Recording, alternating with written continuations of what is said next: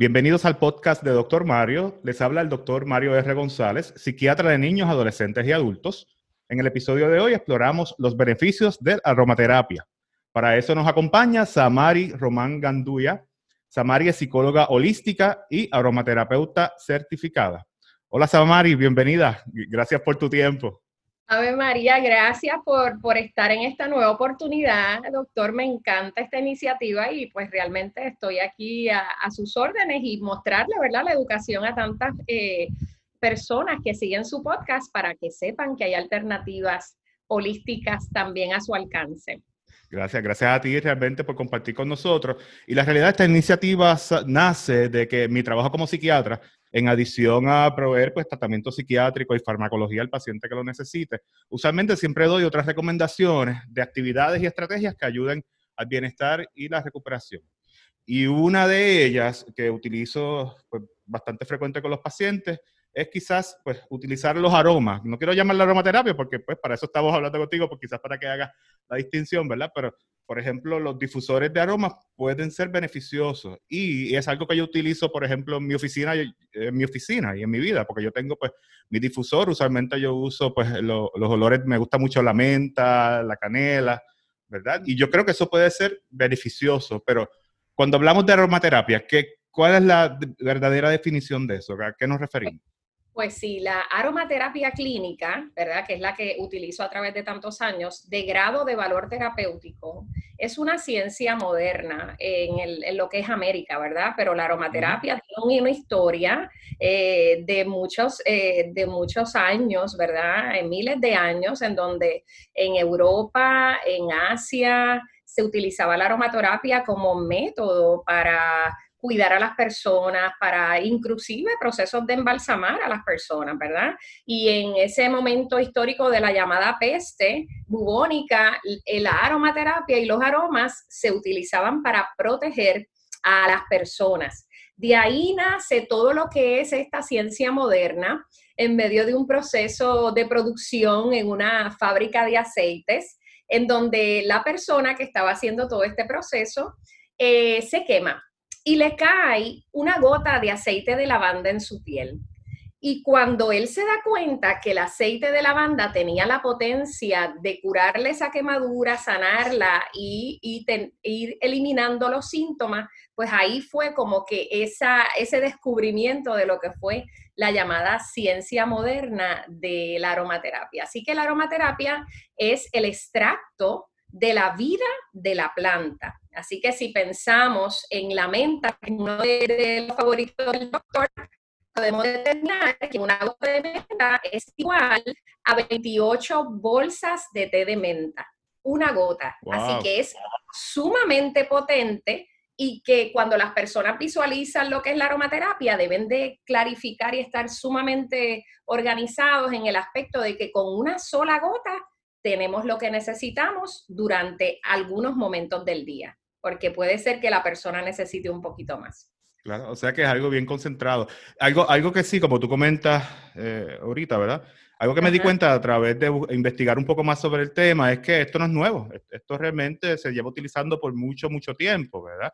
A pesar de que quizás podemos pensar de que la historia, en términos de su aspecto clínico, pues, ¿verdad? Presente, pues quizás uno no estaba tan familiarizado con esto anteriormente, pero, esto no es algo nuevo. Esto ya lleva por muchos años y, también vi que en países como por ejemplo en Oriente, en China, India, es cosa que se lleva utilizando por mucho más tiempo todavía. De forma milenaria, correcto. Este, lo vemos a través de nuestra historia y a través de la historia y por conceptos de uso y fórmulas este, de nuestros ancestros, ¿verdad? Podemos entender que la aromaterapia, la aromaterapia y la medicina natural es sumamente efectiva. Ahora bien, ya en los 1900 fue que empezó a investigarse un poco más y podemos decir que al sol de hoy hay investigaciones clínicas que pueden sobrepasar las 17.000 o 20.000 eh, en donde se puede medir la eficacia de la aromaterapia desde el concepto clínico. Eh, pues obviamente la aromaterapia, al ser una ciencia moderna y no estar amparada por la FDA, pues no habla tanto de diagnósticos las investigaciones, pero sí de sintomatología, de síntomas. Eh, y ahí es donde yo como aromaterapeuta y psicóloga holística me enfoco. ¿Cuál es el diagnóstico principal? O sea que para el tratamiento tiene que tener un diagnóstico certero por un médico eh, eh, de medicina moderna o un médico tradicional para poder conocer lo que necesita ese cliente o ese paciente. Eso es bien importante que todo el mundo lo sepa. Claro. O sea, por ejemplo, si, si un paciente mío llega a, ti para ser evaluado para tu servicio, ¿verdad?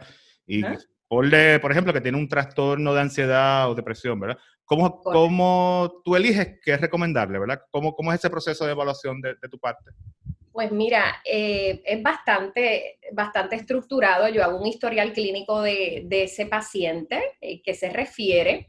Eh, se hace una sesión este, de una hora, hora y media, en donde se desarrolla un historial, se desarrolla el aspecto del diagnóstico, caminos que esté tomando y ahí se determina cuál es el protocolo. Para un paciente con ansiedad se va a considerar aceites que sean relajantes o reconfortantes. El más conocido a nivel universal es la lavanda, pero no es el único. Eh, igual manera, cuando hay el trastorno de ansiedad generalizada u otros tipos de, de trastornos de ansiedad específica que tanto estamos viendo en este momento en Puerto Rico, en el mundo, ¿verdad?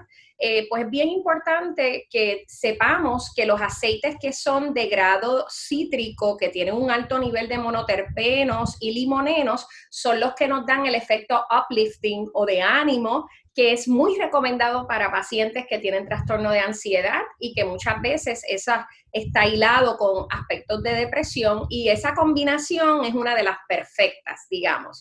Eh, la naturaleza es bien interesante, eh, doctor, porque en el proceso de ver las propiedades de los aceites, vamos a visualizar, todos los que nos están escuchando, es que la raíz, cuando se extrae los aceites de raíces, ¿verdad? Que se extrae de raíces, de tallos, de hojas, de flores, ¿verdad? Ahí está lo importante saber.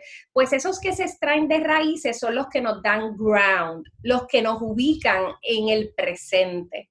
Así que una de las esencias favoritas que son ansiolíticas y que trabajan sumamente bien con trastornos de ansiedad es el aceite del vetiver. Yo le digo que ese es el alimento para el cerebro. Logra controlar la mente ansiosa, logra apoyar a la persona a quitar a nivel fisiológico las respuestas a nivel circulatorio de las palpitaciones, la sudoración, y puede llevar a la persona, luego de unas prácticas holísticas y el tratamiento médico, a encontrar el balance. Así que es una riqueza, ¿verdad? Lo que nos da la aromaterapia, pero sin embargo, eh, como estuvimos discutiendo, hay que saber cuál es el diagnóstico certero para que entonces a nivel de propiedades de los aceites de grado terapéutico podamos atender a ese cliente y que logre una mejoría y una prognosis mucho más alentadora en menor tiempo. Claro, yo también vi que, tiene beneficios y que se ha estudiado para varias otras condiciones. Vi que hay estudios para dolor, leí un poco sobre los beneficios para, el dormir, para la concentración, para la atención, ¿verdad? Eh, pero algo, pues sí hay que continuar estudiando porque ah, gracias a Dios a medida que continúa el tiempo tenemos más herramientas que quizás nos ayudan a medir de una forma más exacta cuáles, cuáles son los cambios fisiológicos, ¿verdad? Definitivamente. Este, pero pues, puede ser algo que, que, trae un beneficio, que utilizando en conjunto con, con, otro tipo de tratamiento, por ejemplo, psiquiátrico, a las personas que realmente lo necesitan, pues puede dar eh, las herramientas para lograr la, la recuperación y todo, ¿verdad? ¿Hay algún tipo de riesgo eh, en este tipo de tratamiento? te pregunto los riesgos porque los beneficios, pues, sabemos que puede ayudar a, calmar eh, X o Y síntomas, ¿no? Pues ¿Hay algún tipo de riesgo en ello? Correcto, hay riesgos. Eh, hay que conocer la dosis que necesita la persona. Los niños, que son nuestra, nuestra subespecialización, ¿verdad? Ambos gozamos de esa ricura de atender niños y adolescentes. Yo me los disfruto mucho, pero hay que tener mucho cuidado con la utilización de aceites esenciales con estas edades.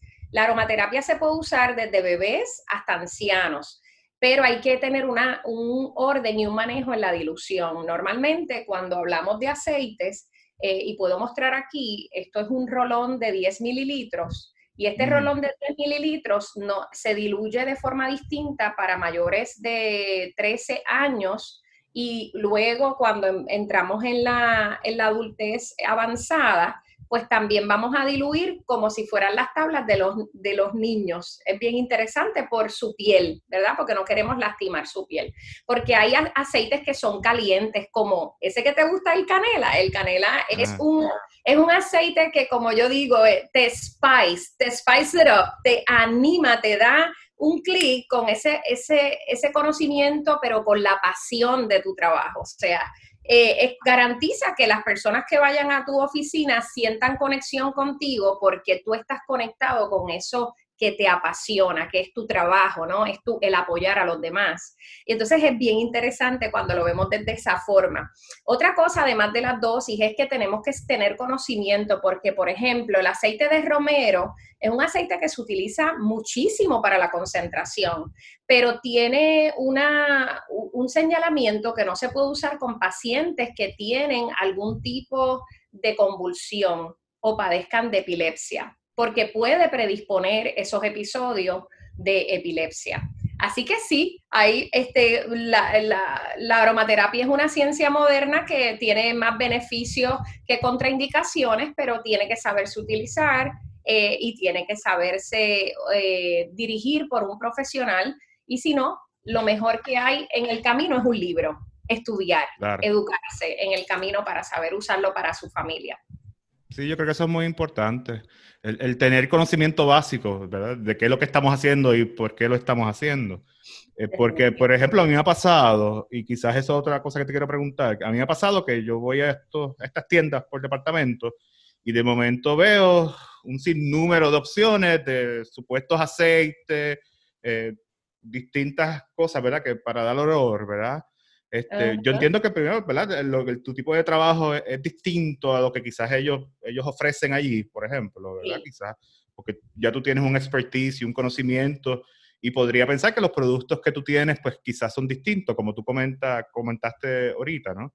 Pero, por ejemplo, quiero pues ahorita a ver si me puedes hablar un poquito de qué es un aceite esencial, que fue un término que, que escuché, que leí mucho durante mi investigación para poder hablar contigo hoy, y, otra, y, y, la segunda pregunta es que, pues, si por ejemplo, si yo voy a esta tienda de, por departamentos y veo esto, estos productos, que tengo que estar pendiente? que, que, ¿Cómo yo puedo distinguir entre cuál producto es mejor para, para, para ese propósito? Muy bien, pues mira, lo, lo, más importante saber es que todos esos productos que encontramos en tiendas por departamento, eh, o que a veces compramos de forma bien accesible y son muy económicos. Eh, son aceites, pero muchas veces de aromas, aromas que están constituidos por químicos, por, por esencias, ¿verdad? Un tanto de base de una esencia en un mínimo por ciento y lo mayor es el perfume que se trabaja con alcoholes, con aromas sintéticos. Así que cuando pensamos en la aromaterapia, pensamos en que es pureza, limpieza y que nos va a apoyar.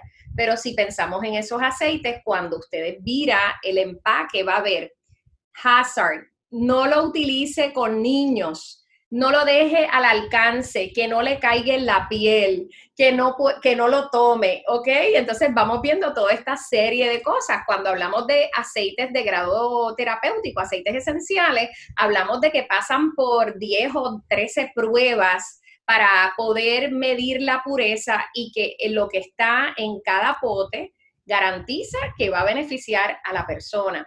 Y bien importante, que mucha gente lo desconoce, los aceites esenciales, al igual que los medicamentos, tienen fecha de caducidad y pues hay que siempre estar pendiente a la parte de abajo de, los aceites porque nos dice abajo cuándo caduca, ¿ok? Y entonces, eh, de igual manera, otro manejo importante de la aromaterapia es que no se puede dejar en el calor no se pueden quemar los aceites esenciales de grado de valor terapéutico porque cambiamos la composición química y ya no es efectivo, lo que va a ser es tóxico. Así que la clave es de la aromaterapia de grado de valor terapéutico bajar la toxicidad del cuerpo. Y en medio de ese proceso, al, al pensar como psicóloga holística y aromaterapeuta, que la salud mental de un, de un individuo no depende solo de su mente, sino que a veces el consumo de alto nivel de toxina, la mala alimentación, eh, el aspecto de no tener deportes o, momentos de relajación y desconexión puede afectar su salud mental. Así que yo diría que eh, para mí en el aspecto holístico hay que ver lo que es la mente, el cuerpo, el espíritu. Somos seres sexuados y afectivos, pero también somos energía. Entonces, en medio de ese proceso es el planteamiento de la utilización.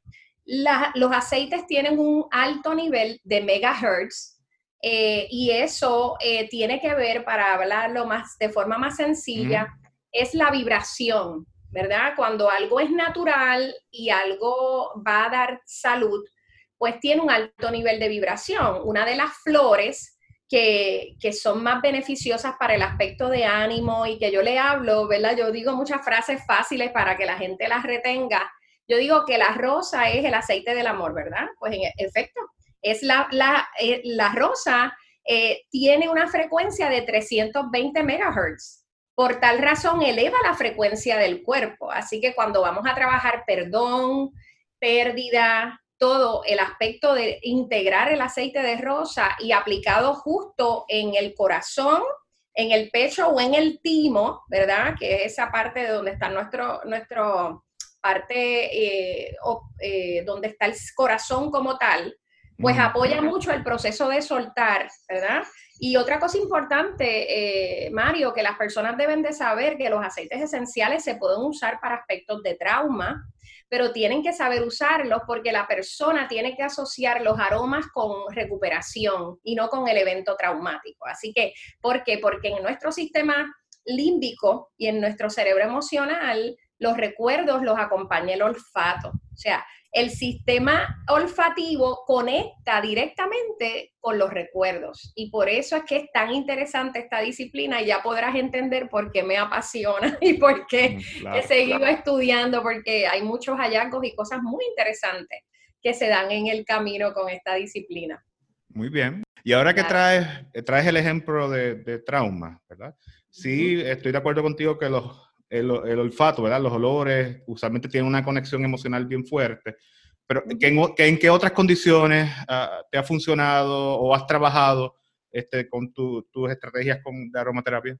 Sí, a nivel de diagnóstico, pues lo trabajo mucho protocolo para trastorno del espectro autista, eh, trastorno eh, sensorial, eh, también aspectos de lo que es el trastorno del déficit de atención, eh, hiperactivo, combinado, predominante inatento, eh, trastornos de ansiedad, este, se trabaja muchísimo, yo diría que hay un alza muy grande en esta época y nos podemos entender por qué, en la alza de trastornos de ansiedad, al igual que la depresión. La aromaterapia es muy efectiva para los trastornos como la depresión, combinado siempre, ¿verdad? Reconociendo que esto es una terapia alternativa y complementaria, es una terapia terciaria, no va a sustituir el tratamiento de un médico, de un especialista, eso es bien importante, yo lo recalco mucho, sería, una, sería irresponsable atender un trastorno mental con aromaterapia sin especialista. Así que eso yo lo quiero recalcar y que quede muy claro para todas las personas. No nos podemos automedicar, no podemos autodiagnosticarnos, por eso es tan importante que, profesionales de la salud como el doctor Mario, que es psiquiatra, diga, ok, vamos a referir a una persona encargada de este aspecto, pero ya con un diagnóstico certero y un tratamiento certero. La recuperación es mucho más notable en los pacientes cuando utilizan terapias alternativas porque es como darle la capacidad a esa persona de que sepa que él o ella son los que tienen eh, la solución de su situación. Es hacerlos responsables de su autocuidado. Y eso para mí es vital. Si yo fuese un especialista que no tuviese autocuidado, yo no pudiera ofrecer lo que le ofrezco a mis pacientes o a mis clientes. Así que eh, yo diría que más el llamado es a estos frontliners de salud mental, como nosotros, que sepan que no están hechos de piedra y que sepan que necesitan hacer pausa, buscar su centro y estar en armonía con ellos mismos para poder atender a los demás. Sí, el autocuidado es muy importante, que yo creo que por ahí también viene, ¿verdad? Todo eso que acabas de comenzar. Y yo creo que, y gracias, te agradezco por hacer la aclaración también, este Samari, de verdad que esto es un trabajo en equipo. Este, porque pues todavía desafortunadamente, yo como psiquiatra, eh, me encuentro con mucho estigma en términos del, trabajo que yo hago a veces y, ah. y, de la búsqueda de la persona a tratamiento, ¿no? Y yo creo que todos trabajamos mejor en equipo. Que todos somos parte de este, de este tratamiento interdisciplinario que al final del día lo que busca es el bienestar de esa persona. Y yo entiendo que lo podemos lograr de distintas formas. Que sí, una parte puede ser el tratamiento psiquiátrico y una farmacología responsable en el caso de que sea necesario, pero eso se puede combinar con, con, aromaterapia, con yoga, con ejercicios, con, con distintas otras cosas que para que ayudan en eso, a la recuperación, a la esperanza y sobre todo es autocuidado, ¿verdad? Que lo tenemos que hacer nosotros como profesionales y también para, nuestro, para nuestros pacientes.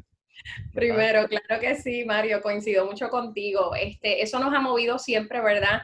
A tener una relación profesional de referidos y, de respeto, ¿verdad? Mutuo, del trabajo y la labor que ejercen, ¿verdad? En un mundo donde, donde hay mucha tensión y división, el, el apreciar la posición del otro y ver que es parte de un proceso fundamental de recuperación del paciente es muy importante. Así que eso, el llamado es a la unidad y a la diversidad, ¿verdad? No todo el mundo está hecho para usar aromaterapia, eso es otra cosa bien importante. y, lo más importante es, es saber que la aromaterapia no es un placebo, como muchas personas piensan. Realmente es una ciencia moderna muy potente que apoya la salud de nuestros pacientes realmente. Claro, que no es lo mismo que comprar aromas en la tienda por departamento, ¿verdad? Que, no es lo mismo. Que el tratamiento es, algo, ¿sabes? más, mucho más eh, dirigido, organizado, ¿verdad? Dosificado, estableciendo un plan de tratamiento. ¿verdad? Que, de que eso, esa es la diferencia, eso que estamos hablando, ¿verdad? y eso, yo creo que es importante hacer esa distinción. Sí, hay que hacerla, porque también, ¿verdad? En este proceso, pues a veces las personas se pueden confundir por la, el alto nivel de sobreinformación que hay y no todo lo que leemos en las redes, no todo lo que accedemos es información correcta. Así que es bien importante que las personas sepan que para usarlo de forma responsable hay que tener un profesional que le apoye de igual manera el autoestudio es muy vital, es muy vital.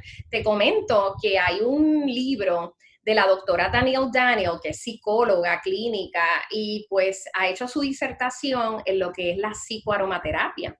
Ella le llama psicofarmacología, ¿verdad? Ella dice, yo este, esta disciplina en tanto, en un sentido la creé y soy pionera. Así que su libro habla sobre la especialidad de ella en su disertación doctoral sobre lo que es el, el aromaterapia y el trastorno de estrés postraumático. Y ahí están expuestos aceites como la bergamota, como el incienso, como la copaiba, eh, como la lavanda y muchos otros que apoyan. Y yo hago esta pregunta para todos los que nos oyen, ¿quién no está o quién no ha estado expuesto al trastorno de estrés postraumático dentro de todos los aspectos eh, circunstanciales y ambientales que nos rodean? O sea, así que hay que reconocer que en eventos donde no tenemos el control podemos estar un poco salpicados de algunos síntomas o algunas circunstancias que nos creen eh, un poco de angustia, ¿verdad? Eh, y, este, y esta investigación, y que te voy a pasar toda esa información para que la pongas en el podcast, es muy interesante y muy importante para que validemos hasta inclusive el trastorno de estrés postraumático como uno de los precursores en investigación en Estados Unidos y que tiene este libro que es un compendio excelente, que sabes que lo tengo como guía, ¿verdad? Casi todo el tiempo para trabajar con, los clientes eh, la aromaterapia. Sí, hay que buscar, hay que informarse, hay que educarse, porque la realidad mirando hacia atrás, ¿verdad? De los últimos tres años podemos identificar María, podemos identificar los terremotos y ahora hasta la misma pandemia como eventos de trauma. Lo bueno es que a pesar de que, por más, a pesar de que estemos expuestos a tanto trauma, eh, hasta ahora, pues, el riesgo de desarrollar un verdadero trastorno de estrés postraumático pues, sigue siendo relativamente bajo, pero como quiera, la realidad es que estamos expuestos a todos estos procesos que, que sí, que generan angustia y generan muchas muchas otras emociones, ¿verdad? Así que qué bueno, qué bueno. ¿Algún consejo para aquellas personas que están pensando intentar la, aromaterapia? Bueno, el consejo principal es que tengan un profesional de la salud, ¿verdad? Quienes eh, recurran, ¿verdad? En este caso, profesional de la salud mental. Y, y, de ahí que hagan una investigación individual sobre cuáles son las diferentes propiedades de los aceites y caminar en el proceso de utilización responsable. Lo más importante es que utilicen aceites que digan de grado de valor terapéutico ya cuando tienes ese aceite, la propiedad es como igual lo que, ¿verdad? Tantos medicamentos a nivel este, público que se utilizan y es pruebas estandarizadas, es como que ya pasó un proceso de investigación bastante profundo para decir que sí va a funcionar y que va a tener la propiedad que dicen todas las, eh, todas las investigaciones y la historia, ¿verdad? A través de la historia.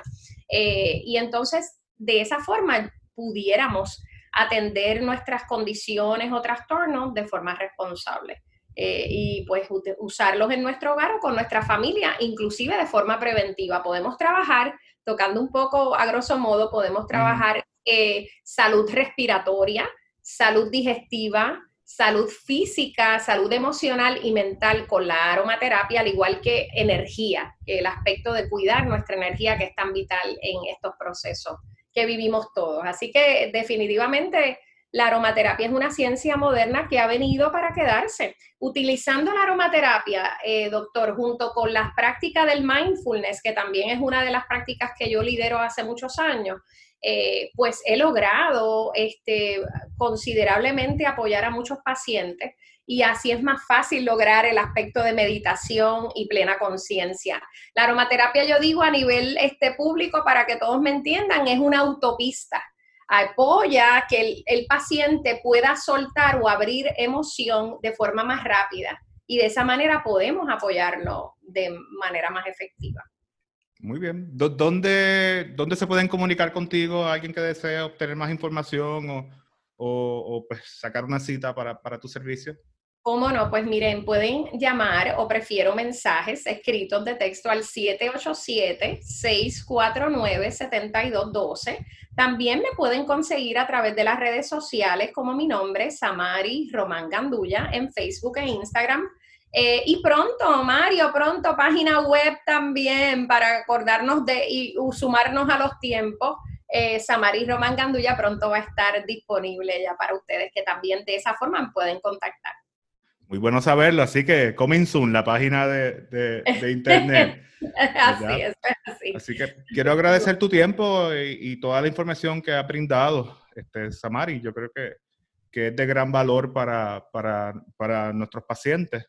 Eh, y que ellos sepan que hay otras alternativas en adición a que pueden complementar el, camino a la recuperación y, y al bienestar en general Así que ya saben, para más información sobre los servicios que ofrece Samari, se pueden comunicar al 787-649-7212, ¿verdad? Pues preferiblemente, si es por ahí, pues envíenle un mensajito de texto, ¿verdad? Y, en las redes sociales, Facebook, a Samari Román Gandulla. Y estén pendientes para esa página de, internet, ¿verdad? Imagino que los que la sigan en Facebook, probablemente ahí ella pues pondrá más información de cómo, cómo accesar este, su página.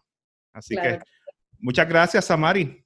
Gracias, gracias a ti, Mario, por siempre este, tener esa deferencia, ¿verdad? Y, ser, este, de verdad que doy fe un especialista y todos los pacientes siempre valoran mucho eso de ti. Así que gracias por la oportunidad. No, no, gracias a ti, gracias a ti por, todo, por, sacar este ratito para, conversar conmigo. Y, sabes que siempre aquí en Dorado a la orden, ¿verdad? Aquí donde la vida es bella. Así mismo, así mismo, nos veremos. Yo también comparto eso, la vida es bella en Dorado, me encanta Dorado, así que continuamos ofreciendo servicio desde aquí para, para el mundo. Seguimos conectados online ahora. Igual, igual por acá. Así que hasta aquí este episodio del podcast de Doctor Mario. Espero que haya sido de su agrado. Recuerden que pueden seguir mi página de Facebook, Doctor Mario R. González Torres, psiquiatra, y en el internet en www.saludmental.blog. Gracias por su sintonía y hasta la próxima.